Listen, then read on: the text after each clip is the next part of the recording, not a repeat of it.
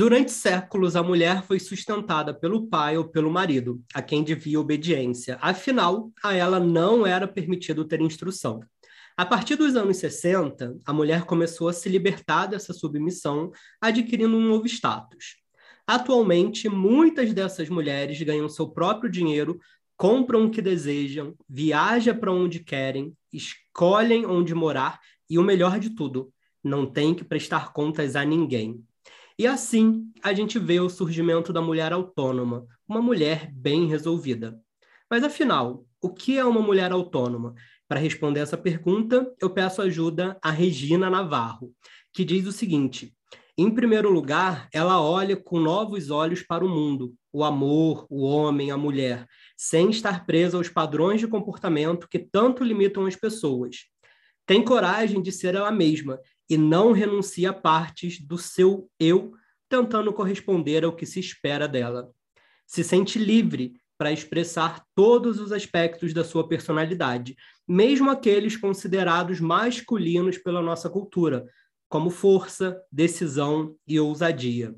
Na relação amorosa, não se preocupe em se submeter às exigências sociais do que é aceito ou não para uma mulher, tais como Mulher não deve tomar iniciativa. Mulher não pode mostrar que gosta de sexo. Mesmo com muito desejo, não pode, por hipótese alguma, transar no primeiro encontro. E mulher precisa ter um homem ao lado para ser valorizada. A questão aqui, meu caro ouvinte, é que essa autonomia não é fácil de ser alcançada. São anos e anos de condicionamento. E quando essa mulher procura ou quer se relacionar, cadê os homens? Será que eles têm medo de mulher bem resolvida?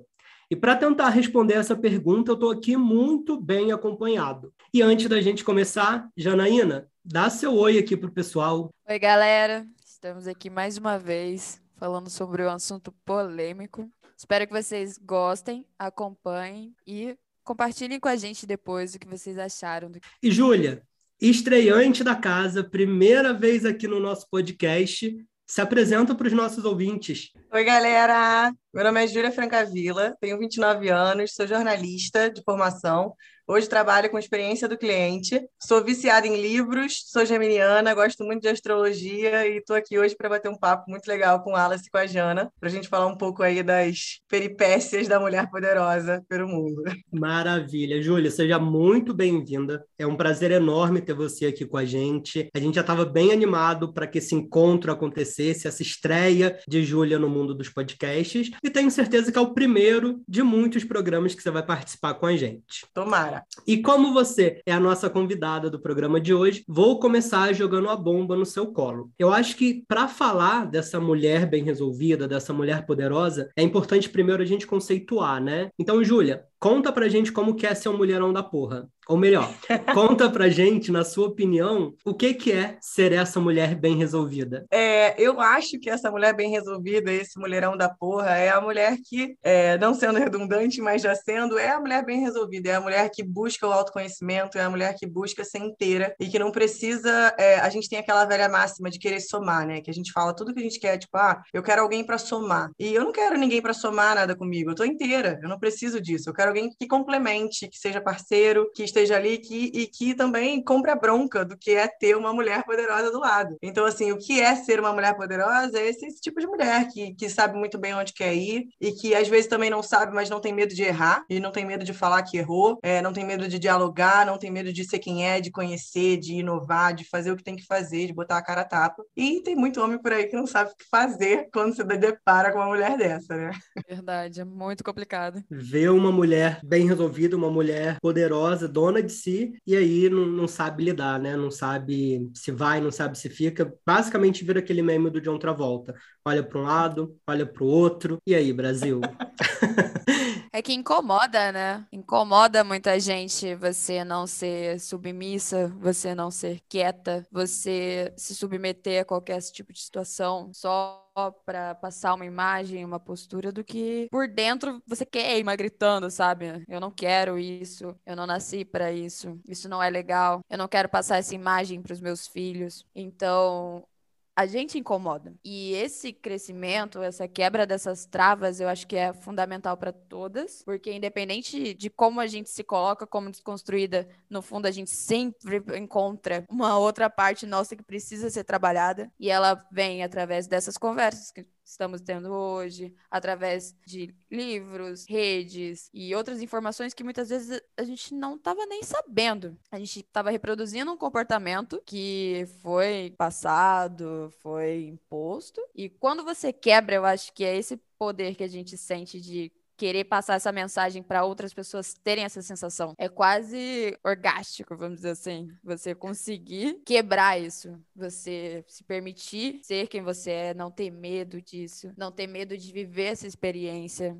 não ter medo de se mostrar, de ter julgamentos. Óbvio, ninguém aqui vai ir contra o próprio princípio. Tem pessoas que são mais tímidas, tem pessoas que são mais eufóricas, tem várias personalidades. Mas desde que você não se sinta reprimida com uma mensagem que você queira passar, eu acredito que é aí que você começa a parte de se conhecer, de se empoderar e a partir disso replicar isso para o seu meio, as pessoas à sua volta. Não, e você para de querer entrar naquele padrão que te é imposto o tempo todo, que é tipo, você tem que se comportar desse jeito, você tem que pensar dessa forma, você tem que ser dessa forma, você tem que reagir assim. E não é isso, às vezes a gente se priva e fica se tolindo de falar e de dar opiniões, às vezes numa situação de trabalho, ou às vezes numa situação dentro de casa, ou às vezes em qualquer situação de relacionamento, qualquer tipo de relação, não só entre, né, entre casais ali, qualquer relação que você vai ter, sempre quando é a relação entre um homem e uma mulher, por causa causa da sociedade que a gente nasceu, né, por causa de tudo que o patriarcado fez com a nossa cabeça, a gente automaticamente se coloca numa posição de submissão. Então você o tempo todo quer agradar a figura masculina. Então mesmo que, por exemplo, o Wallace a gente sabe que é um cara gay e a gente tá aqui. E aí, mesmo assim, em algum momento na nossa relação, eu ia, tentei agradar ele de alguma forma, porque ainda é uma figura masculina que eu estou me reportando para. Então, assim, é, como que a gente quebra isso, né? Como que a gente consegue quebrar? E é lógico que é um processo dentro de cada um, cada uma vai ter a sua caminhada, cada uma vai ter, né, vai ter aquilo e foi o que você falou. Não é porque eu sou aqui que falo pra caramba, né, sou aqui espiritada, tal, não sei o que, eu tenho certas atitudes, tem outras mulheres que não têm, mas o que é importante é que ela não se sinta na obrigação de ter que fazer alguma coisa só porque aquele cara é uma figura masculina, ou então porque é uma figura de poder, ou então porque ela não se sente confortável. É assim, ah, você pode ser tímida, você pode ser o que for, mas você tem que ter respeito acima de tudo e principalmente entender, eu acho que é qual é o nosso papel. E, cara, o nosso papel é igual de qualquer outra pessoa. Não tem diferença, né? Não tem essa de tipo, ah, homem é melhor que mulher, não sei o que. Isso não existe, nunca existiu. Isso foi literalmente ensinado e enfiado goela abaixo da gente. Então, assim, por favor, parem. Homens, parem. É engraçado, eu estava conversando mais cedo no nosso grupo do Telegram. Inclusive, quem quiser participar do nosso grupo do Telegram, fique à vontade, o link já está aqui na descrição do episódio. E a gente estava falando sobre isso, né? Sobre o quanto que, como a Júlia falou, esse tipo de coisa é empurrado goela abaixo pra gente, né? O, o, homem tem a situação do poder, tem o controle, etc. E caralho, não. A gente tem que aprender de vez por todas que tá todo mundo em pé de igualdade, né? E um, uma coisa que eu gostei muito ali do, do que a Regina fala sobre essa construção é que realmente é uma construção, né? São anos e anos de vocês se descobrindo, de vocês se entendendo e desconstruindo isso tudo que vocês escutaram desde cedo. E aí eu queria que vocês contassem um pouquinho pra gente como que foi esse processo para vocês? Assim, hoje olhando para trás, vocês conseguem ver pontos que ajudaram vocês a se enxergarem como essas mulheres incríveis que vocês são? É, eu acredito que eu ainda estou em processo. Falar sobre essas coisas para mim já é algo muito grande, porque eu sempre fui muito tímida, eu era muito travada. Morar em uma cidade pequena foi uma coisa que fez com que eu tivesse várias travas, porque eu tinha muito medo de alguma atitude minha chegar pro ouvido dos meus pais, da minha família, ou ficar mal falada, né? Que é principalmente essa essa questão. Mas desde pequena eu não tinha o sonho de casar, por exemplo. De todas as minhas primas, todo mundo sonhava em casar e eu queria muito me tornar uma profissional foda. Era uma coisa que eu queria desde pequena, porque eu achava que era assim que eu iria é, demonstrar para os meus pais que tudo que eles investiram em mim, tudo que a gente passou, valeu a pena. Então eu sinto que eu já tinha esse olhar e eu precisei com o tempo ir quebrando. Hoje eu amo meu corpo, hoje, quando eu falo com as pessoas sobre assuntos polêmicos e assuntos que eu deveria entre aspas, ficar quieta,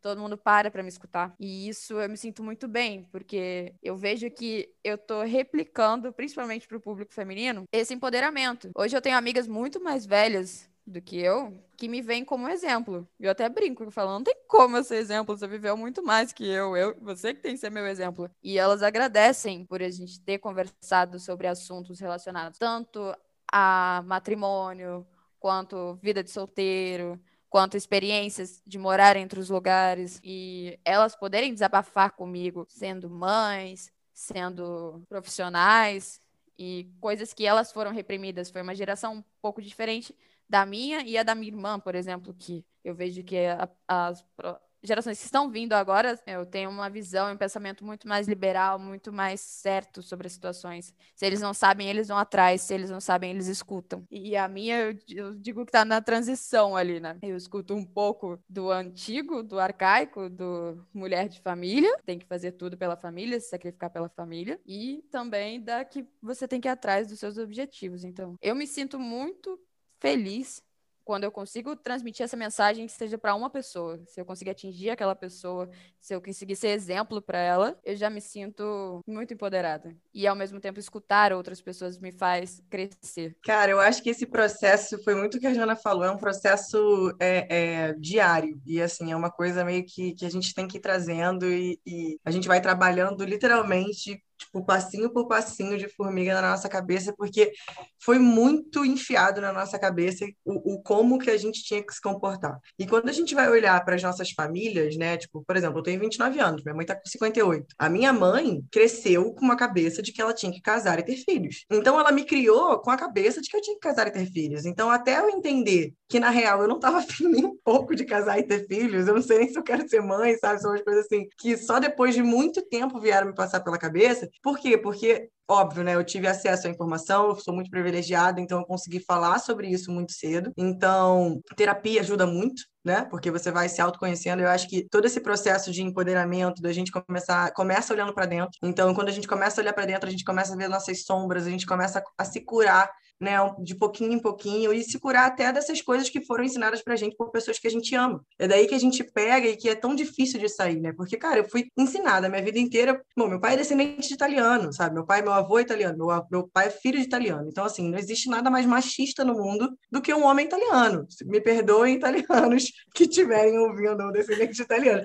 Mas eles são muito machistas. Eu sei porque eu sou, era muito machista e eu reproduzi esse machismo. E a minha mãe também, também reproduzia esse machismo. Então, então, assim, e, e, o que é mais louco é que a minha mãe é uma mulher extremamente empoderada, ela é super poderosa, ela faz o que quer, meteu a cara, mas está casada, é, é uma da, da a, assim, das minhas amigas, é a mãe que está casada há mais tempo, né? Teve uma família e está aí, está casada até hoje, mantém esse padrão familiar, mas mesmo assim, mesmo ela me ensinando que eu tinha que casar e ter filhos, ela me ensinou também que eu não tinha que baixar a cabeça para ninguém, que eu tinha que conquistar meus lugares, que eu tinha que me formar e fazer uma faculdade, que eu tenho que sair de casa e buscar minha vida, sempre me ensinou, sempre me incentivou a, a sei lá, viajar e, e buscar minha independência. Então, assim, ela, a gente já foi fruto dessa geração que estava no meio do caminho. Então, a gente já conseguiu, a gente já chegou um pouquinho mais adiantado, e que eu acho que é muito legal que você trouxe que as suas amigas mais velhas te olham como, como reflexo, e eu acho que você é, porque elas não tiveram esse entendimento de mundo que a gente tem. Então, assim, você realmente é um, um molde para elas ali, para elas seguirem, porque na cabeça delas nunca nem passou a ideia de que elas poderiam ter esse tipo de pensamento, que é o pensamento de, cara, eu me basto sozinha, e eu, ao invés de querer me encontrar numa relação com algum homem, eu vou me encontrar primeiro, eu, Júlia, sozinha, preciso me encontrar para depois eu estar disponível para qualquer pessoa que, que venha a aparecer, né? E acaba sendo um lugar meio sozinho que a gente fica de vez em quando. É solitário. Você ser uma mulher poderosa é solitário. Não estou dizendo que não é. Eu acho que vai ter sempre alguém é, é, disponível a te escutar e a te abraçar do jeito que você é. E quanto mais sincero e, e melhor a gente, e, e quanto mais sincero a gente é com a gente mesmo, né, profundamente. Então esse processo de autoconhecimento que a gente tem, que a gente vai caminhando dia a dia, é isso, é a gente ser sincero, olhar para dentro, a gente se conhecer e falar, não, beleza, eu gosto muito de quem eu sou. E ah, se eu não gosto disso aqui, a gente muda um pouquinho, a gente ajusta e a gente vai caminhando. E é aí que a gente chega nesse, eu acho que esse lugar aí de, de realmente identificar que somos sim mulheres poderosas. Hoje, até para eu falar isso, eu, eu, eu, sinto aquela, aquela, aquela é, é uma vergonha que a gente sente, né? De até transmitir, de eu falar, tá aqui falando e sabendo que isso vai ser é, exposto para outras pessoas escutarem, eu me coloco naquela situação, gente, tô, você é arrogante, sabe, do rolê de estar tá aqui falando que eu sou uma mulher poderosa. Mas sim, sou sim. Não tem problema de dizer que sou. Mas ainda tem esse, fica esse cabo de guerra mental ali, emocional, de tipo, ai meu Deus, não posso me expor. Mas ao mesmo tempo é dessa forma que eu quero me expor, porque é essa pessoa que eu sou. Se qualquer pessoa me encontrar na rua não vai ser diferente, então por que não, né? Expor para todo mundo. Exato. Eu via muito que quando eu ia comentar com os meus amigos sobre eu e minha irmã, eu brincava que a minha mãe teve um filho e uma filha, porque eu sentia que o meu comportamento de criança e adolescência era muito mais masculino do que feminino. E isso eu vejo que não existe mais, sabe? Ela teve duas filhas. Uma que é ligada aos esportes, uma que era brigona, que era respondona, que batia em todo mundo, e uma que é envolvida com artes, muito mais delicada, muito mais amorosa. Então, a ideia de que para você ser mulher, você tem que ser delicada, se vestir bem e, sei lá, ter um X comportamento, antigamente não entrava. E eu falava isso de forma é, pejorativa, sabe? Como se fosse uma brincadeira. Hoje eu já monitoro para falar, não, não é assim. Peraí, né? Não é bem assim, sou, sou mulher sim, sou feminina sim, mas eu vou lá e não vou baixar a cabeça para ninguém. Então, assim, você respondona, vocês que aturem, né? Vocês que lutem. Não, exatamente. São, são esses rótulozinhos, né? Essas caixinhas que todo mundo tenta colocar a gente o tempo inteiro. E que não, a gente vai explodir essas caixinhas, a gente vai mandar esses rótulos lá para aquele lugar, porque não, a gente vai ser o que a gente quiser. E a Júlia trouxe uma frase que eu acho muito importante a gente ressaltar, que é esse lugar que muitas vezes é solitário, né? Você mesmo ali falou, ontem a gente estava lendo alguns textos até para poder trazer mais base para o nosso assunto, né? Não ser uma conversa só da, dos nossos achismos, das nossas opiniões, porque sim, temos um recorte, os nossos privilégios aqui, mas a, a Manuela, depois eu vou deixar a referência aqui na, na descrição também, ela diz o seguinte: uma mulher poderosa é uma loba solitária inspirando a matilha, e é urgente olharmos para o peso que carregamos quando somos livres. Ser livre não significa ser leve. Cara, isso bateu em mim assim de uma maneira. Tô toda arrepiada, inclusive. É muito sobre isso, né? É muito sobre o quanto que as pessoas acabam de repente se afastando, até mesmo por esse tom que a, que a Júlia falou. Muitas vezes é, o, o pessoal, a sociedade vai olhar isso, aí ela é arrogante, tá ali se achando melhor do que as outras pessoas, e não, ela só tem ciência de quem ela é. Ela só tem ciência de que ela não precisa se submeter à vontade de ninguém. E isso é muito urgente, principalmente para nós, homens, levarmos para os nossos grupos, levarmos para as nossas conversas, porque é muito fácil a gente estar tá naqueles grupos de WhatsApp que a pornografia é compartilhada. Agora, quero ver você, meu amigo ouvinte, levar esses assuntos de valorização, de equidade para dentro desses mesmos grupos. Porque a gente vai chegar em lugar que a mulher ainda não vai conseguir chegar nesse nível de conversa, nesse nível de intimidade. Então a gente também tem um papel muito grande para trazer esse olhar mais igual. Né? A gente precisa acessar esses grupos que a gente tem. E aí pergunto para vocês, meninas, é real isso de, por exemplo, a gente está numa balada, vocês estão lá super brilhantes e donas de si, os homens fugirem, os homens não irem e chegarem em vocês, isso realmente acontece? Acontece, é real. Esse bilhete, esse bilhete é como é que é? É, é de verdade. É verdade esse bilhete. É verdade esse bilhete. Olha, eu diria que é muito verdade, mas não necessariamente só em balada. Eu já ouvi de muito cara que chegou em mim, eu veio conversar comigo, que tinha medo de mim, que falavam que eu assustava, porque quem não me viu em uma rede social nem nada, só me ouviu, eu tenho um corpo musculoso, não sou alta, sou média, mas eu tenho um corpo mais forte. Então, e eu sempre ando mais de cara fechada. Na verdade, eu estou distraída pensando em mil coisas, mas a, a feição, né? Fica aquela meio rabugentinha. Quando eu tô praticando esporte, eu sempre estou muito concentrada. Então, seja na academia, eu tô concentrada no que eu tô fazendo. Seja na água, surfando, eu tô concentrada. Jogando bola, eu tô concentrada. Então, eu já ouvi muito cara que eu fiquei ou que veio conversar comigo que tinha medo de mim. Que falavam que eu aparentava ser muito brava, que eu aparentava ser respondona, e principalmente que eles tinham medo de ficar comigo ou de se relacionar comigo e não darem conta. Isso é uma questão que ninguém tá apostando ali, sabe? Se você vai dar conta ou não, não tem um termômetro, nada. Não, e dar conta de quê, tá ligado? O que que você tá querendo dar conta, meu amor? Porque assim, olha, uma coisa, sei lá, tipo, é isso que eu não entendo. O que que você tem que dar conta, cara? Somos duas pessoas aqui que estão tentando se, se envolver, sabe? Isso não é uma troca? Não era para ser uma troca, tipo, entre os dois? Para que, que eu tô dando conta de um ou dando conta de outro? Sabe? Tipo, ai, não, não sabia se eu ia dar conta, fiquei com medo de você. Você falou comigo, você veio conversar comigo, você veio ver o que era, você me conheceu, me perguntou para saber se né, ia ter o mínimo de, de interesse trocado, para ver se você ia dar conta de alguma coisa ou não. É bizarro, né, escutar isso. E o pior é que eu sei que eu não fui a única. Já ouvi muitas outras pessoas que já me falaram a mesma coisa, sabe? Desse sentimento de ficar se questionando até. Caramba, será que eu tenho esse comportamento tão agressivo? Será que isso é Sim. é ruim? E hoje eu adoro, porque eu sei que afasta. E a gente começa a se policiar, exatamente, a gente começa a se policiar, a ser mais delicada, mais comedida, mais não sei o quê, porque, ai não, os homens estão com medo de mim. Só que, tipo, caraca, meu irmão, o que, que eu te fiz pra tu ter medo de mim, sabe? Tipo, isso diz muito mais sobre você do que sobre mim.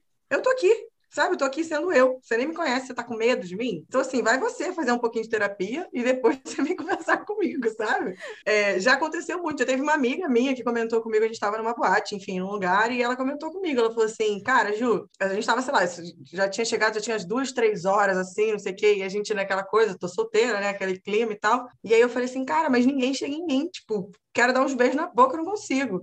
E ela falou assim, Ju, todo mundo olha para você e ninguém chega em você, os caras simplesmente não chegam em você. A única hora que uma, alguém chegou em mim foi quando eu realmente fui eu cheguei no cara, e aí tive essa abertura, e aí eu acho que depois os outros caras da festa viram que eu estava disponível, e aí começaram a chegar em mim. Mas assim, já aconteceu, e é muito rotineiro de eu ir sair tranquila, querendo pegar alguém, dar uns beijos na boca, me divertir e voltar para casa sem pegar ninguém, porque ninguém chega em mim. E deu da mole de fazer, de acontecer, e não é uma coisa que não é normal, sabe? Tipo, os caras simplesmente não chegam. E aí é isso. Aí a gente se questiona, cara, será que eu tô, será que eu tô bonita? Será que a minha roupa tá bonita? Será que é meu cabelo? Será que é meu corpo? Será que é isso? E eu também não, não, não sou o padrãozinho Barbie, né? Eu também sou baixinha, sempre fui mais gordinha, agora eu tô mais malhada e tal, mas assim, eu nunca fui o padrãozinho. Eu tenho cabelo cacheado e tal, então assim, é bem. É, é, a gente foge, né, desse, desse padrão da, da, da magrinha, pequenininha, delicadinha. Então, assim, eu já não aparento ser uma menina delicadinha. Não é que eu, que eu, que eu não aparente feminilidade, nem performe feminilidade, mas é porque, assim, eu já não sou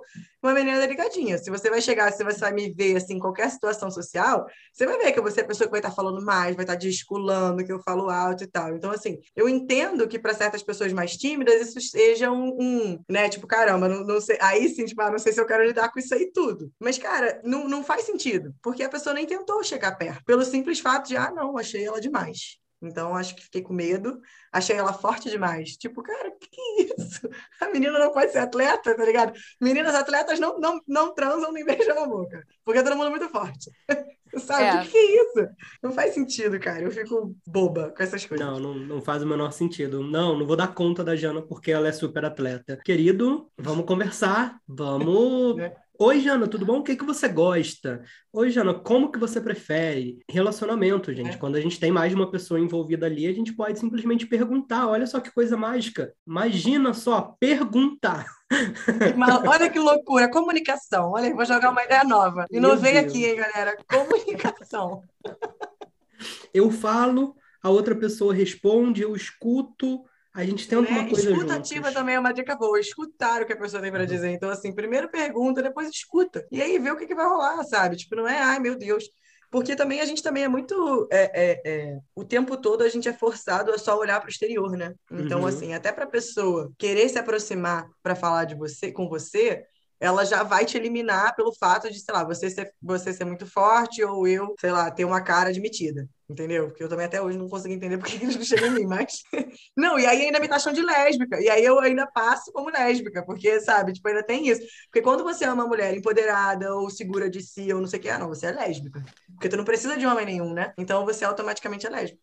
E como é que, como é que isso faz sentido? Aí eu fico parando, eu falo, cara, se esses caras pararem para pensar dois minutinhos no raciocínio deles, eles mesmos se cancelam, sabe? Tipo, eles falam, não, beleza, isso não tem sentido nenhum. Eu vejo muito o que aconteceu comigo, né, no meu último relacionamento, foi que era pura insegurança, porque eu era melhor do que meu ex nos esportes, eu era mais comunicativa. Eu assumia todos os meus erros, os meus problemas e solucionava sem precisar do auxílio dele. E ele sempre precisava do meu auxílio para resolver algum tipo de questão ou alguma coisa que estava relacionada a ele, ele era inseguro, me perguntava. Isso fazia com que ele tentasse me moldar e me podar para que as pessoas não vissem que eu estava bem resolvida e ele disputava comigo. Era uma disputa, uma competição comigo. E eu falava, não tem que competir comigo, sabe? Mas que só existia e... na cabeça dele, né? Só existia na cabeça dele. Era uma coisa, não era uma coisa que era proporcionada, sabe? Não era uma coisa, ah, eu faço isso melhor que você, olha só. Não, era uma coisa que ele criava e ele se frustrava dependendo da situação situação e acabava arrumando briga comigo por, por isso. Porque ele tava inseguro. É, por insegurança. não, e, e, esse, que é, esse que é o rolê, né? Porque assim, não é só a gente que é, que é muito, muito maltratada aí pela sociedade, os caras também são. Então, assim, bem ou mal é óbvio o, o que, que a gente busca, né, quando a gente tem essas conversas, né? Que, que, que eles também busquem esse tipo de conteúdo, né? Que busquem melhorar, que busquem crescer. Eu acho que muito, é, é muito do que é ensinado pro homem é que ele já nasceu pronto, né? Como ele é o melhorzão uhum. de todos, ele não precisa aprender nada, ele não precisa mudar a cabeça dele, ele é o foda, né? O meu pau é grande, então tá tudo bem. É isso que importa no mundo, né? Então, assim, o, o que eu acho que a gente tem que incentivar foi o que o Wallace falou, cara, de trazer pessoas para terem esse tipo de diálogo, para as pessoas se, se autoconhecerem também, de, de virar e falar assim, cara, não tem problema nenhum. É, por exemplo, eu estar com uma mulher que ganha mais do que eu, que é um, que é um, que é um básico, que a gente sabe que os caras não gostam. Ou então, tipo, uhum. cara, eu não vou ser diminuído porque a minha mulher é mais bem sucedida ou porque ela fala melhor, ou porque ela é mais musculosa. Tipo, que, que, que noção é essa que, que vocês têm de igualdade, de, sabe, de, e de relacionamento, que é o tempo todo uma competição. E não só uma competição com as mulheres, mas entre eles, sabe? Fica o tempo todo um competindo com o outro. Eu chamo carinhosamente de medição de pau. Fica uma medição de pau eterna e que ninguém consegue sair dali. Tá ligado? E aí tu fica tipo, meu irmão, nem tenho pau. Por que, que tu tá medindo esse pau comigo, sabe? sabe? Vai, vai tratar tuas paranoias aí que eu tô tratando das minhas, e aí a gente, a gente se encontra no meio do caminho, né? Eu acho que é muito por aí. Não, sem dúvida. E eu acho que esse é um, um, um bom ponto, inclusive, Júlia, porque a maioria dos nossos ouvintes aqui no podcast são homens. Então já é um primeiro passo da gente tá colocando aqui algumas pulguinhas, tá colocando alguns novos pensamentos para a gente refletir. E aí já peço a você, nosso ouvinte, que compartilhe esse episódio com outro amigo, com uma outra pessoa, talvez dentro daquele próprio grupo ali, para a gente já introduzir novos assuntos, porque assim a gente vai espalhando que tá tudo bem a gente se comunicar, que não tem essa competição e que tá tudo bem a gente chegar numa mulher que é segura, numa mulher que é dona de si. O máximo que vai acontecer é a gente trocar uma ideia. Olha só. Exatamente. E olha que diálogo maneiro que não pode ser, né? E, e, outra coisa que eu acho que é muito legal também da gente falar é que quando a gente fala de homens, a gente está falando de pessoas do sexo masculino. Então, mesmo que você seja gay ou não, não sei o que, se você é homem, se você se identifica como uma pessoa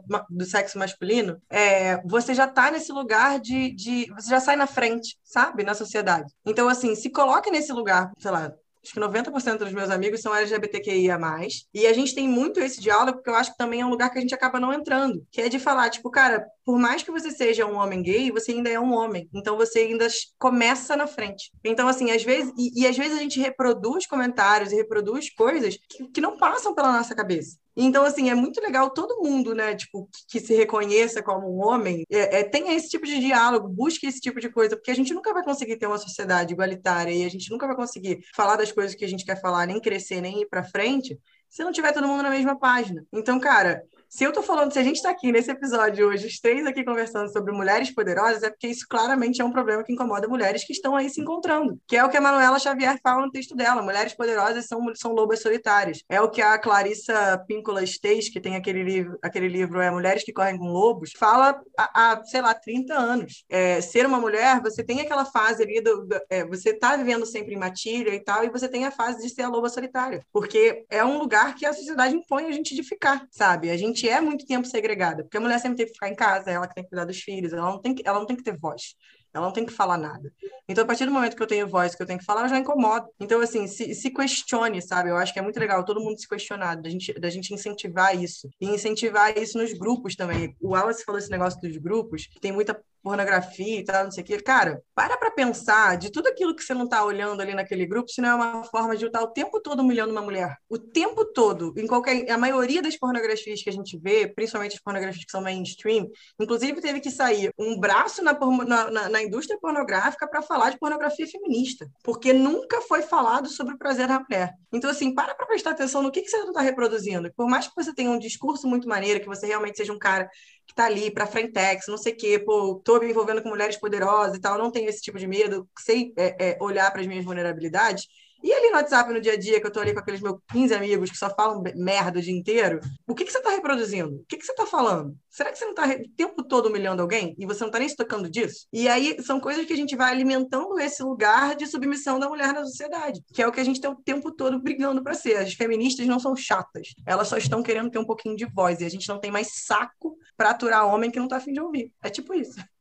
Acho que é um bom resumo eu tô aqui aplaudindo por todos os poros do meu corpo, porque que mulher, né, Brasil? Eu falei, eu falei que a conversa de hoje ia ser foda falei. E eu, concordo, assim, 200% contigo. Inclusive, dentro da própria comunidade gay, a quantidade de, de frases e absurdos misóginos que a gente escuta e por muito tempo reproduz é um absurdo. Essa foi uma das minhas principais reflexões nos últimos anos. Né? A quantidade de, de misoginia que eu reproduzia e que, com a consciência, a gente vai cortando, a gente vai podando. Né? Não é pelo fato de eu ser gay que, ai, beleza, virei um alecrim dourado. Vim nessa essa mesma sociedade que coloca o homem à frente de tudo, que dá poder ao homem. Então, tem muito machismo aqui encrostado que a gente precisa destruir a cada dia, senão ferrou. E um outro ponto que, que acho que ressalta muito nessa conversa acaba sendo a própria questão da insegurança desses homens relacionado ao todo, né? E aí trago até uma, uma experiência própria. Sim, foram poucas as vezes na minha vida que eu me relacionei afetivamente com outro homem. São três, para ser mais exato. A segunda é muito marcante para mim nessa questão de, de insegurança, porque o contexto era o seguinte: eu tinha 25 anos, já tinha minha empresa, já tinha me formado, estava no meu mestrado, estava com outro rapaz de 35 10 anos a mais do que eu, que tinha acabado de sair do armário, que estava infeliz com seu emprego, que tinha ali seus problemas de confiança. Ele era o meu molde de homem perfeito, bem entre aspas, né? Mas a gente tinha uma relação de final de semana. Só que o que que acontecia? Eu tinha acabado de me mudar para o Rio, porque a vida tem dessas, né? Eu vivi em Friburgo a vida inteira. Nunca tinha encontrado ninguém que eu queria. No final de semana que eu decido mudar para o Rio, a gente se encontrou.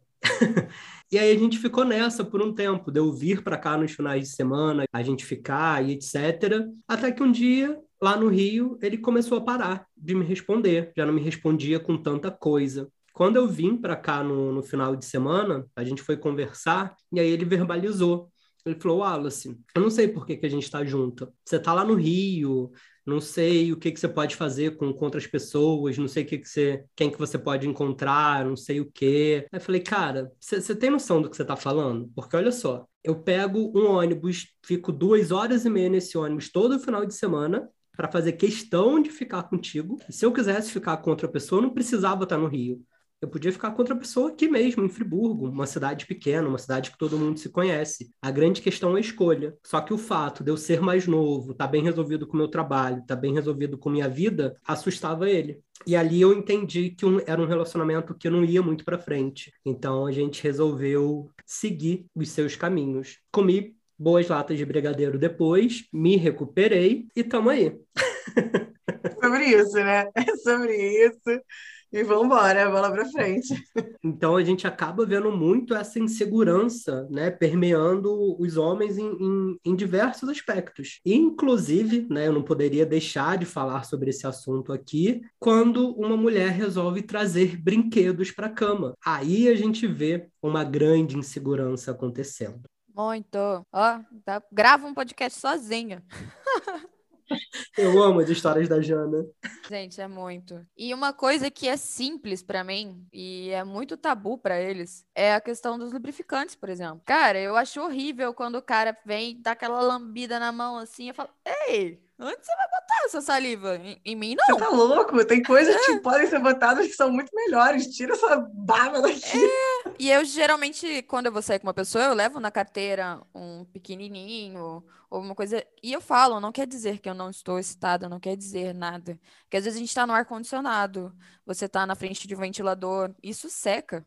Você pode Exatamente. ser um hidrante que vai secar. Então, quando você vai pegar isso, para mim é super normal, a pessoa para, se assim, trava e fala: Cara, qual o problema? Sabe? Eu não tô trazendo algo numa primeira relação, por exemplo, que esquenta esfria se eu não tiver conversado com uma pessoa, sabe? E é um tabu. Todas as vezes que eu fui levar é, algum brinquedo, alguma coisa, às vezes era só um estimulador, sabe? Não era nem algo que iria me penetrar, é só ali para dar uma ajuda, que eu tenho realmente dificuldade para gozar. Então eu sei que aquilo me ajuda e vai ser muito prazeroso para os dois. E sempre tem que ser depois de muitas relações, muita conversa.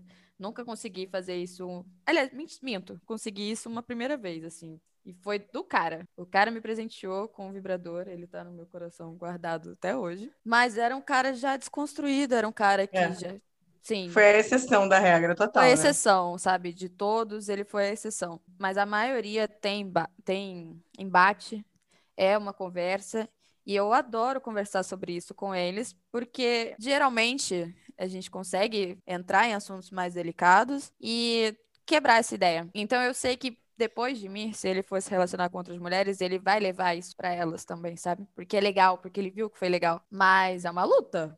Falar pra vocês. Que... Não, e o foda é que você tem que ser a professora, né? Dos caras, de tipo assim, de você tem que estar tá educando. Eu, isso me lembrou, porque obviamente estamos com o Big Brother no ar, e aí me lembrou que óbvio que a gente está falando da, da pauta de transfobia e racial lá dentro do Big Brother, e eles trazem muito tempo todo de tipo, cara, eu não sou professor de ninguém, eu não tô aqui para dar aula para ninguém. E é muito esse papel que a gente fica, tipo, que às vezes a gente não tá com saco de te explicar tudo. Tipo, irmão, é só um lubrificante. Qual é o problema? O seu pau não vai diminuir porque eu tô com um lubrificante na mão, sabe? Eu não quer dizer que você é insuficiente porque eu preciso de um vibrador para gozar.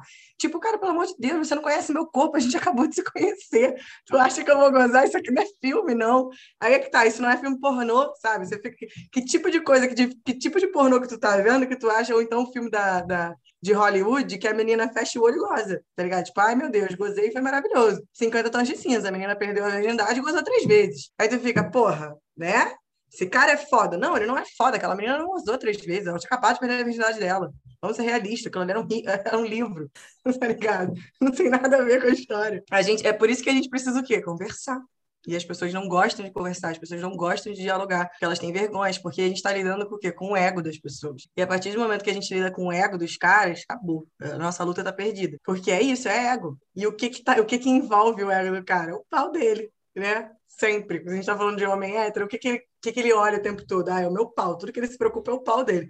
A partir do momento que eu, que eu, que eu entro numa relação sexual e meu pau não é o, o centro das atenções, fudeu. Eu sou insuficiente. E, porra, quantas vezes a gente já não falou para eles que a mulher não goza só com penetração? Que não é só, se você não tiver nem pau, para mim tá ótimo, sabe? Tipo, não, não, tem mulher que não precisa disso, tem mulher que gosta, tem mulher que não gosta, cada uma gosta de cada jeito. E tudo bem, você não precisa ser o fodedor, sabe? Para fazer as coisas darem certo. A menina pode sim chegar para você e falar: Cara, eu sei gozar com isso aqui, me ajuda? Olha que lindo! Não é maravilhoso? Mas não. Trabalho em equipe, olha. É. é, tipo, olha aqui, que maneiro. Tipo, porque assim, se você for parar no, no, no, final das contas, né? Pelo menos o que eu penso quando eu vou transar com alguém. Quero que seja gostoso, quero que seja divertido, que todo mundo esteja confortável, que todo mundo goze, né? Eu acho que é por aí que a gente pensa. Então, assim, por que não você gozar junto com a outra pessoa, com ela te dando a dica? Tá ligado? Ela já tá te dando a dica. Ela falou assim: ó, oh, é assim que eu quero, é assim que eu gosto. Porra, você precisa estar três anos namorando com alguém para saber isso? Não. Não faz sentido, sabe? Não. Pra quê? Eu posso muito bem pegar um cara num bar e falar assim: olha aqui, com isso aqui eu gosto mais rápido, isso aqui me ajuda a ficar lubrificada. Bora? Bora. A, a transa vai ser maravilhosa para todo mundo. Mas não, tem toda aquela preocupação de, ó, oh, meu Deus, e não sei o quê, nananã. E ah, não Exato. pode, ah, não isso, ah, naquilo. E são poucos os caras que perguntam. Não sei para você, Ju, mas esses geralmente me surpreendem, sabe? O que, que você gosta? Como você gosta? Uhum. E eu também faço esse tipo de questionamento, porque existem vários toques, existem outras formas de você dar prazer. Então, às vezes, ele curte um, um, outro toque. Um... E às vezes eu pergunto também, porque é interessante saber. A gente não sabe o corpo do outro, isso demora tempo, isso demora intimidade. Às vezes a pessoa tem um trauma e você não sabe. Às vezes você vai encostar em uma região que ela é muito sensível, isso é ruim. Então, isso mexe também com o ego masculino. Isso tá me lembrando de uma história que foi muito engraçado. Foi uma vez, eu, enfim, tava com as amigas conversando, tal, não sei o quê, e a gente tava falando de boquete. Ah, que vamos fazer boquete, como é que faz, como é que uma faz, a gente sempre tem essas conversas, né? E aí uma das meninas virou e falou assim, cara, eu pergunto, fala o que, que você gosta. E aí, porra, pum, explodiu a cabeça de todo mundo, né? Falou, caralho, gênia do caralho, sabe? Tipo, maravilhosa, não sei o que, e, porra, aplaudimos muito e cada um foi seguir sua vida. E aí, me peguei nessa situação de estar ali com o cara e tal, não sei o que, e aí eu virei e perguntei para ele, falei, como é que você quer? Como é que você gosta? Gente, tela azul, sabe? Tipo, o cara ficou assim, não sabia nem o que fazer, não sabia o que falar, não sabia o que fazer. Eu falei, bom, vou, vou, vou ter que seguir aqui o baile, né? Porque ele não conseguiu falar. Mas é isso, porque não passou nem pela cabeça dele que ele poderia ter um questionamento de tipo, como é que você quer? O que, que você gosta? E aí eu lembro que no meio do rolê ele falou assim: ah, pega mais assim, faz mais assado. Ou seja, ele se sentiu confortável de falar. Foi muito melhor para ele. E foi muito mais legal para mim também. Então, assim, né? Tipo, não precisa de muito. É só perguntar, e aí, o que, que, que, tu gosta de fazer? Como é que você quer que eu faça? Sabe? São coisas bobas que a gente não faz. Exato. Sim, e são. Você vê, ele não estava preparado. Sabe por que, que ele não estava preparado também? Porque muitas vezes a gente não sabe o que a gente gosta. Né? Então, entra mais uma vez em todo esse processo, em toda essa jornada da, do se entender como um ser que merece prazer, se entender como um ser que pode ter prazer, que não é errado, que não é sujo. Até a gente se colocar nesse ponto, se entender dessa maneira, cara, é processo. E muita gente ainda tá ali no básico que a vida inteira ficou sendo jogado. Eu falo muito disso quando a gente fala de masturbação, por exemplo. Cara, quantas mulheres nunca se tocaram? E quantos homens se tocam sempre da mesma maneira desde a primeira vez? É aquele movimento uhum. de vem e vai. E aí o lubrificante, que é tabu quando tá na mão de uma mulher, caralho, deixaria a punheta dele muito mais gostosa, muito mais tranquila. Não, não sabe? então, assim, é muito sobre a gente também se conhecer. Porque se eu não me conheço, eu não sei te orientar. Se eu não me conheço, eu não sei falar para o outro como que eu gosto, como que é bom, como que não é. Então a gente vai entrando em todas essas jornadas e volta no ponto da insegurança, da falta do diálogo. E para mim esse é o principal ponto, né? A falta de diálogo, o conversar, o perguntar. Isso que você falou, Wallace, de se conhecer realmente é muito importante. Acho que a gente já falou isso em outros episódios, com também outras pessoas foram convidadas. É uma tecla que a gente sempre bate. Vai ter que ter muito diálogo, vai ter que ter muita conversa.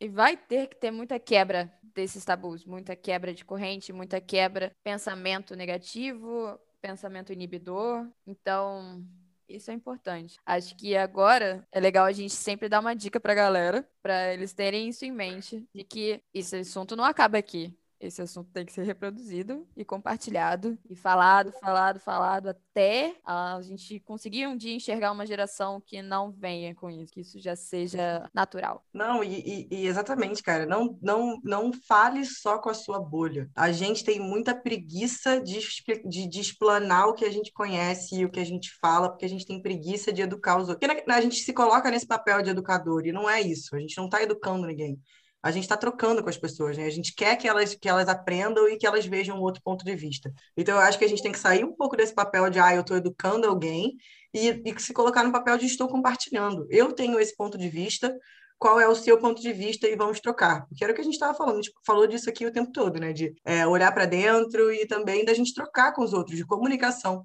no final das contas, o que, que as mulheres poderosas querem? Elas querem se comunicar com alguém que esteja disposto a escutar é, é, exatamente o que a gente está comunicando, né? De, de, de passar o, qual é o nosso, o nosso lugar no, no, no mundo. E dos homens entenderem que a gente está querendo ter um lugar de igualdade. E não tem problema a gente ter um lugar de igualdade, porque a gente está falando de igualdade. Eu não estou acima de ninguém, eu não estou abaixo de ninguém eu tô igual a todo mundo. Então a gente tem que tirar essa, essa percepção louca que a gente tem na cabeça de que, ah, meu Deus, as mulheres querem estar acima dos homens, e os homens têm que tirar essa percepção louca da cabeça de que, cara, eu sou melhor do que todo mundo, porque, cara, você não é. Todo mundo é igual, todo mundo tá aprendendo igual, e, e saia do óbvio, sabe? Sai dessa sua mentalidade pequena de achar que o homem tem que se comportar dessa forma é, é, até o final da vida, ou que a mulher tem que se comportar dessa forma até o final da vida. A gente tá aqui para quebrar paradigmas, a gente tá aqui para para evoluir. A gente está numa, numa geração maravilhosa, a gente está passando por movimentações mundiais aí, em termos de energia de tudo. E lá vai a esotérica que falando, né? O jovem místico aparece. Né? Eu não consigo, gente. Vocês me desculpem, mas não consigo.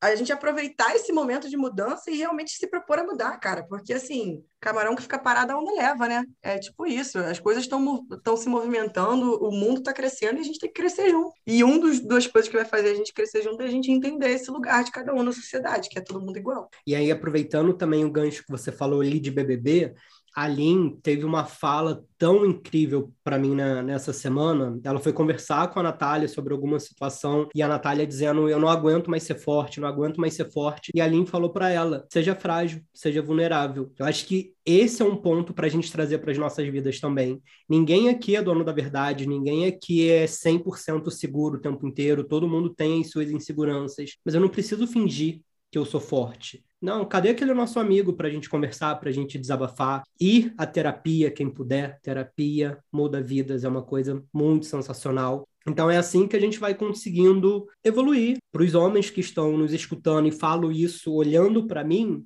seja frágil. É, compartilhe isso. Aproveita o nosso grupo ali no Telegram, o link está na descrição do, do episódio. É um lugar seguro para a gente conversar, é um lugar seguro para a gente trocar e aprender junto. Ninguém é dono da verdade, está todo mundo aqui para aprender com a opinião do outro. E olha que legal, a gente escuta, a gente fala, a gente se entende e a gente forma um novo pensamento. E Júlia, Jana, quando a gente conversa com quem a gente gosta, o tempo voa, né? E o nosso tempo acabou voando. A gente está chegando aqui no final do nosso episódio. Antes de tudo, eu já preciso te agradecer, Júlia, por tudo que você compartilhou. Foi incrível ter você aqui com a gente hoje. E de verdade, quando você quiser, a nossa agenda está sempre aberta para você. Só que antes da gente encerrar, eu quero que você deixe uma dica para as pessoas. Primeiro, eu quero agradecer o convite. E sim, vou topar sim vir em outros, porque eu amei, gostei muito. É, foi o que você falou, é muito bom conversar com pessoas que a gente gosta, que a gente se dá bem. E sobre assuntos interessantes, né? Que a gente vai conseguir evoluir também junto, que esse papo todo também serve muito pra gente. Então é muito bom aprender aqui junto com vocês. Então, obrigada aí pela oportunidade. É, e o que, que eu diria para as pessoas essa semana? Eu, eu, eu ia trazer aquele velho clichê que eu acho que é muito importante, principalmente agora que a gente está passando por momentos muito malucos no mundo pandemia, eleição, Copa, Big Brother, enfim, tá? Dedo no cu e gritaria. É, eu tenho, assim, duas dicas que são muito clichês, mas que realmente funcionam. Que é, para quem puder, obviamente, faz uma terapia e quando eu digo terapia, é qualquer tipo de terapia. É uma terapia holística, é uma terapia é, realmente ali com uma psicóloga, assim, é o que você é, é o que for terapêutico para você. Eu acho que é o que a gente está falando desde o início, né? Olhar para dentro, isso é muito importante, e faça um tipo de exercício físico. Gente, eu sou a, a, pessoa que eu era mais sedentária do mundo, não gostava, e eu tinha depressão, sempre fui muito ansiosa, tenho esse quadro depressivo e ansioso. Então, assim, quando eu comecei realmente a fazer exercício todos os dias da semana, minha vida mudou, minha cabeça mudou. É, então, esses dois são os dois clichês que eu vou falar para vocês hoje. Então, assim, façam exercício e procurem uma terapia e, mas para essa semana, eu acho que um, uma boa dica para vocês é comecem um projeto novo, sabe? Se proponham a começar alguma coisa nova, nem que seja ler uma página de livro por dia. É, comecem, é, se proponham alguma coisa nova, a, a, a, qualquer coisa que você queira acrescentar na sua rotina que você não tenha feito ainda, é, seja começar um exercício, seja falar com alguém, seja comer um negócio novo, fazer uma receita, enfim, whatever. O que vocês estiverem afim de fazer, sei lá, se masturbar com um brinquedinho diferente que tu tá afim de comprar, o que você tá, o que você tiver afim, mas comece um projeto novo. Eu acho que tudo que a gente faz na nossa vida é movimento, então a gente tem que começar de algum lugar. A partir do momento que a gente se movimenta, que a gente começa em algum lugar, as coisas começam a fluir naturalmente. Então, a minha dica aí para a semana é comecem algo e façam exercício, gente. Exercício realmente é um negócio terapêutico. É irritante, você vai ter ódio de todos os médicos da sua vida que falaram isso, mas é verdade. Façam exercício, a cabeça tipo agradece muito. Incrível, Júlia, incrível. E Jana, sempre é um prazer estar com você, sempre é um prazer te escutar e aprender contigo. E qual é a dica para o pessoal que está nos ouvindo? Primeiro que eu já vou seguir a dica da Júlia, já vou começar um projeto novo essa semana. Vou descobrir qual dos mil que eu programei, mas vou colocar em prática. E a minha dica, quando você se deparar com alguma situação polêmica, alguma situação que cause algum questionamento, pega um papel e escreve por que, que você pensou aquilo, qual o seu sentimento sobre aquilo. Tenta parar uns 10, 15 minutos olhando aquele papel, vendo o que, que você colocou, se aquilo ainda faz sentido. Busque ajuda, converse, busque ler sobre aquilo que te incomoda. Não só relacionado à questão sexual, questão profissional, uh, emocional. E o que me ajuda muito, às vezes, quando eu tô muito estressada, se eu coloco um sentimento ruim naquele papel, eu queimo, porque eu quero jogar para o universo aquilo, para aquilo ir embora de mim sabe? Quando eu tô ansiosa, quando eu tô triste, quando eu sinto o meu coração palpitando e sem saber por quê, sabe? E aí eu tento me questionar o que que tá causando aquilo, por quê, como eu posso melhorar e queimo pra dar fim. Essa é a minha dica. Não queime sua casa, queime o papel. Importante, importante. E é o processo terapêutico que a Júlia falou, né? Não é necessariamente a terapia ali em si, mas é um processo terapêutico. Muito bom, Jana, muito bom. Muito obrigado por compartilhar essa dica. E eu também vou deixar a minha. A minha dica é: olha para tua rede de apoio, Assim, aproveita essa semana para olhar e avaliar realmente quem está do teu lado, assim, com quem que você pode conversar, com quem que você pode trocar essas ideias, porque é assim que a gente vai se fortalecendo, é assim que a gente vai crescendo. Uma coisa que eu aprendi é que sozinho a gente não consegue nada e a gente não chega a lugar nenhum. Se Jana não tivesse me ajudado em todos os surtos que eu tive nesses últimos dois anos, esse podcast não estaria acontecendo. Então, ter essa rede de apoio é muito importante. Troca, a gente cresce, a gente aproveita tudo isso juntos. E mais uma vez deixo o convite para vocês. O nosso grupo está sempre aberto para a gente conversar, para a gente aprender, para a gente trocar. O link está aqui na descrição. E para encerrar, Júlia, quem quiser ter mais um contato contigo, qual é o teu arroba? Como que as pessoas te encontram nesse vasto mundo da internet? Cara, o meu é bem fácil, tá? O meu arroba é Julia Francavila, em qualquer lugar. Vocês vão me achar no Instagram, vocês vão... eu uso mais o Instagram, então me procurem lá no Instagram. No LinkedIn também é Julia Francavila, se alguém quiser saber um pouco mais da minha vida profissional. No Twitter também é ju.francavila, mas eu não, quase não uso o Twitter, eu posto muito sobre futebol americano e, e NBA, que eu gosto muito, então assim, é meio parado lá no meu Twitter, mas ela tem fase Instagram, tamo aí. É, exatamente. Eu gosto do Twitter, mas assim, eu acompanho mais as coisas no Twitter do que realmente frequento o Twitter. Mas me procurem lá, Julia, arroba Júlia Francavila. Francavila é tudo junto com dois L's. Maravilha. E Jana, quem quiser conversar contigo, onde que te encontra? Encontra mais no Instagram e também no grupo do Telegram, tô lá. Arroba Jana C.A. Santos. O Twitter, gente, eu não consigo dar conta. eu tô lá, o corpo. O corpo estendido no chão, mas não consigo, confesso. Instagram tô on. Maravilha, gente. Quem quiser conversar comigo, arroba Vibra Comigo. Muito obrigado por ter chegado até aqui e até o nosso próximo episódio.